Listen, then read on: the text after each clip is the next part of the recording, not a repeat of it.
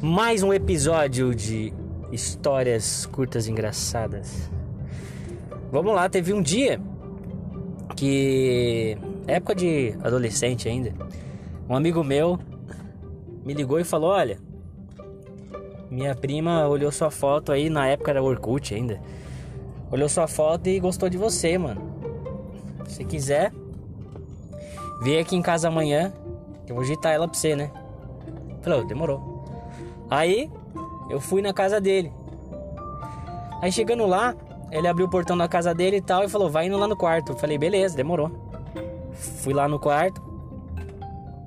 E quando chegou no quarto, a mina tava lá. Aí eu comecei a conversar com a menina, papo vai, papo vem.